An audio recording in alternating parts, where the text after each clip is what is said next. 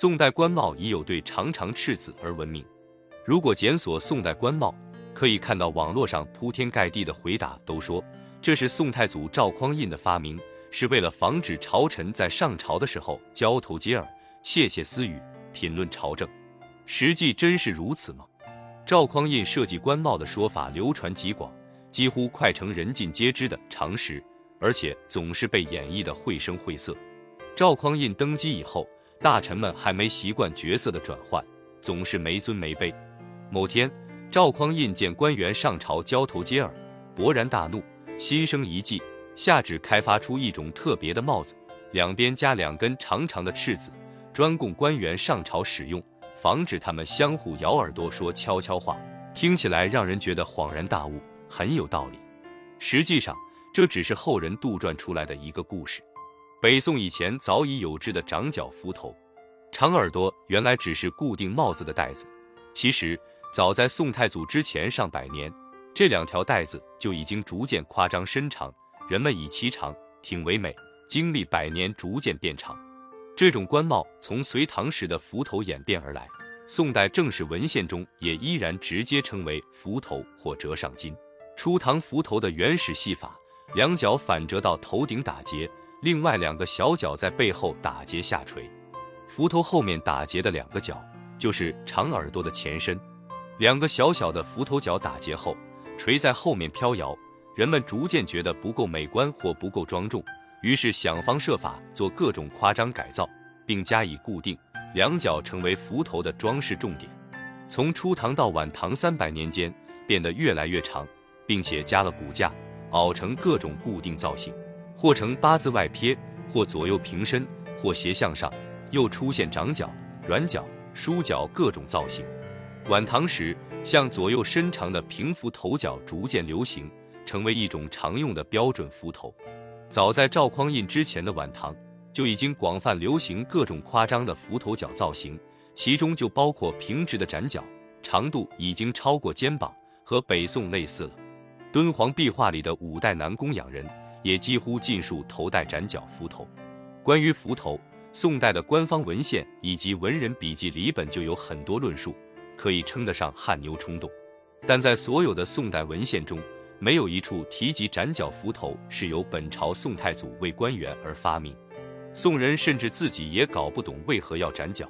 比如宋代程大昌在《演繁录》中说：“幞头之制，裁杀副手，尽掏其发，两脚细脑后。”其改为应爵，始不在所使，莫知其的自何时也。反而很多宋代文献也提及应爵、平角幞头，唐五代早已有之。宋代只是延续晚唐五代的这种发展趋势，并且进一步夸张化。所以，首先在时间上，它不是北宋皇帝突然发明的；其次，这种展角幞头在晚唐五代出现时，也并非官员上朝专用，本是上下通用的帽子。当时上自天子、皇太子到百官诸臣，甚至乐师、一位戏子，谁都可以用，很多场合都会用。如果是为了防止官员交头接耳而设计，那为何皇帝本人和外边的仆人也都戴了？戴幞头的宋太祖、宋徽宗、宋神宗也是帝王常用的金帽，甚至比官员还长，更显威仪。五代、辽、宋壁画绘画中。有不少戴斩角幞头的侍卫、乐师，甚至仆士，并非官员上朝专用。各种宋代文献里面也都记录了斩角幞头其实是上下通用的帽子。《宋史·于福志》说，五代渐变平直。国朝之治，君臣通服平角，平施两角，以铁为之。皇帝和臣下都通用这种平角幞头。沈括在《梦溪笔谈》也对此有一番论述。不过，他认为加骨架的应爵幞头在唐代是君王使用，皇帝自己先喜爱戴这种帽子。晚唐被地方藩镇渐用，到了宋代，直角成为贵贱通用的样式。唐制为人主得用硬爵，晚唐方镇善命，始渐用硬爵。本朝幞头有直角、举角、交角、朝天、顺风、反武等，为直角贵贱通服之。这种晚唐五代帝王人主喜爱用长角斩角幞头的说法，在宋人间很有影响力，不少宋代笔记都有记载。有的将其起源至唐五代的某位君主，有说是源自后汉高祖，他在后晋时曾任兵州牙校，裹幞头，左右长齿鱼，横直之，不复上翘，迄今不改。有的把两角当作龙角，楚国国主马希范的幞头两角左右长齿鱼，谓之龙角。人或误触之，则终日头痛。有几说法认为是宫女或伶人发明，而被皇帝采纳的。比如说是唐僖宗时，宫女宦官家的铁骨，取其缓急之变，不暇如平时对净系国也。僖宗爱之，遂制成而禁欲。或说是后唐庄宗从伶人处获得灵感而使用，后唐而失长角，以同灵幽之见。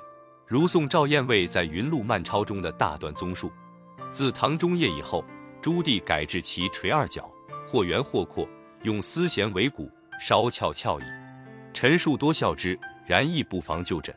唐末丧乱，自前伏后，宫娥宦官皆用木为头，以纸卷为衬，用铜铁为骨，就其上至成而代之，取其缓急之变，不暇如平时对净系国也。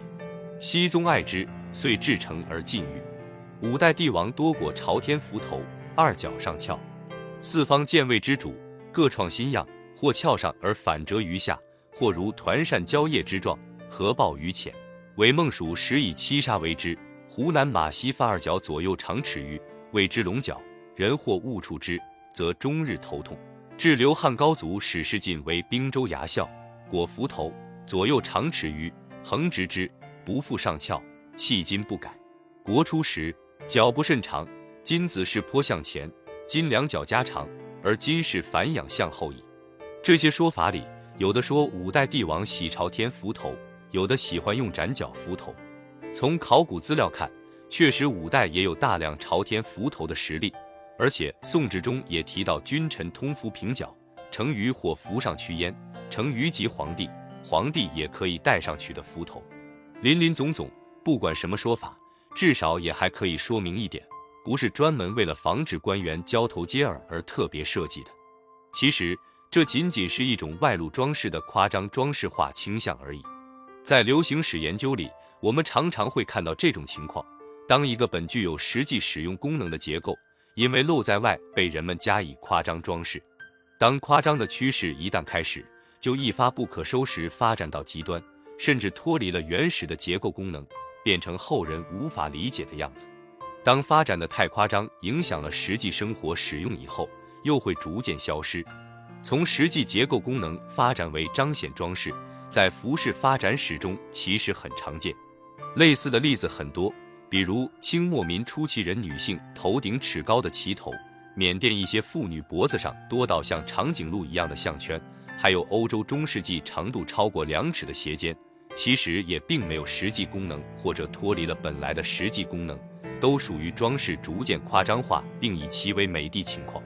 后人看起来不可思议，为解释这种情况，往往就会附会为某位名人的特别故事，百姓喜闻乐见而传播。甚至不同版本附会的人物往往还不一样。宋代官帽两边长长的耳朵，其实也是本来起到打结作用的幞头角，在数百年来长期演变中，逐渐硬挺化、威仪化发展形成的一种夸张装饰。当伸长的平角幞头在晚唐五代流行以后，宋代继承并发展成为上下通用的手服。这种手服被五代、辽、宋、金各阶层、各民族、各时代广泛接受和使用。当长到极致时，客观上也起到了庄重端正的效果。有的笔记故事里就提到，官员因为戴展角幞头习惯了，行走动作不同而被认出来。到了元明时代。就变成官员公服专用的一种帽子，而不被日常使用。又因为太过不方便，而在明代越用越少，逐渐消失。至于防止交头接耳这种说法，最早出自元初人所写的《席上府谈》。宋右横两脚，以铁线张之，数免朝见之时偶语，认为平衡的两脚起到避免朝见时偶语的功能。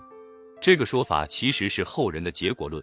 从长角存在造成的实际效果，而想当然地推测它的设计初衷。席上府谈被古人评为词义多肤浅无稽，说法多附会穿凿不足句，由此也可见一斑。元代时，展角斧头已经不再在日常使用，所以出现这种推测也正常。至于附会到赵匡胤身上，就是更加晚近的编造演绎，不可当真了。